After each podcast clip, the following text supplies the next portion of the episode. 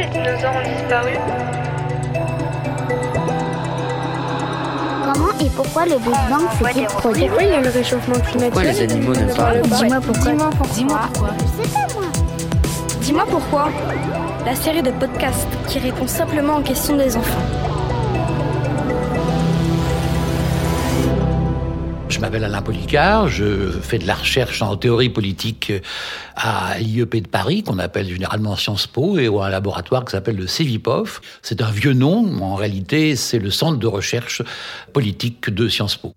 Dis-moi pourquoi les racistes ne sont pas racistes entre eux alors, si vous voulez, l'idée fondamentale du préjugé raciste consiste à établir une supériorité d'un groupe sur tous les autres ou sur un autre. Et évidemment, dès l'instant où on appartient à ce groupe, on est uni par euh, ce sentiment d'appartenance et le sentiment illusoire que les différences avec les autres sont des différences euh, d'inégalité. C'est-à-dire qu'on est supérieur et par conséquent, euh, si les blancs sont considérés comme supérieurs à tel groupe humain, par exemple les noirs, comme ce fut le cas aux États-Unis, eh bien, les membres du groupe blanc sont unis par sentiment de supériorité. Donc évidemment, ils ne nourrissent pas les l'égard des autres blancs euh, du racisme. Ils peuvent évidemment nourrir des sentiments de méfiance, voire de plus que ça, de, mépris, mais qui n'est pas fondé sur l'appartenance à un supposé groupe, si tant est que les blancs, ça soit un groupe qui a un sens, bien évidemment, puisque la couleur de peau, qui est évidemment un repère familier et difficilement évitable, ne constitue pas euh, en elle-même l'appartenance à une race, puisque dans l'espèce humaine, par définition, il n'existe pas de race. On croit sans doute que certains nombres de différences constituent des, euh, des, des groupes qu'on peut appeler des races, mais en réalité, dans l'espèce humaine, il n'y en a qu'une seule, et c'est la race humaine en quelque sorte. Mais ça, évidemment, le raciste, ça n'est pas important pour lui. Ce qui importe, c'est justement de créer différences imaginaires et de les valoriser.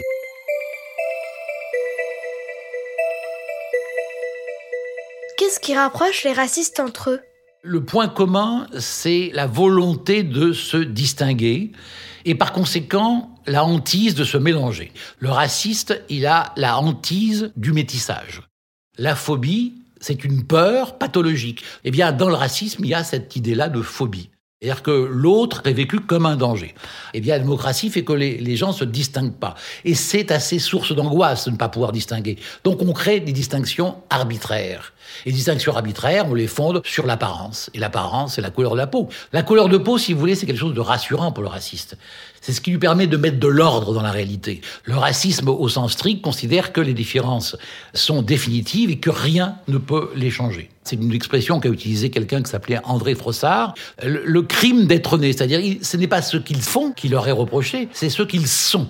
Et ce qu'ils sont, évidemment, c'est purement fantasmatique, c'est purement imaginaire. Hein. On imagine parce que l'on ne connaît pas. Il y a aussi là un aspect pédagogique très important sur lequel il faut insister, c'est que bien souvent on imagine lorsqu'on n'est pas en contact avec. Et il y a énormément de gens qui ont des préjugés à l'égard de telle et telle catégorie de population parce qu'ils ne les ont jamais rencontrés. C'est quoi un préjugé? Le préjugé, c'est euh, ce que nous élaborons sans le connaître. C'est-à-dire que nous créons dans notre esprit, sans avoir toujours conscience, un certain nombre d'idées qui sont fondées sur des choses extrêmement approximatives que l'on entend à droite ou à gauche, qui ne résultent pas d'un travail de la pensée, qui ne résultent pas d'un travail de réflexion.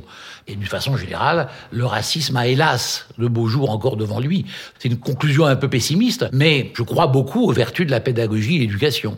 Il faut apprendre aux enfants d'aujourd'hui à désigner l'autre non pas par son appartenance à un groupe, mais par son prénom, par son nom, par la personne singulière qu'il est. C'est ça le premier chemin dans le combat vers la fin des préjugés même si, euh, hélas, le préjugé est quelque chose qu'il est extrêmement difficile d'éliminer de toute société.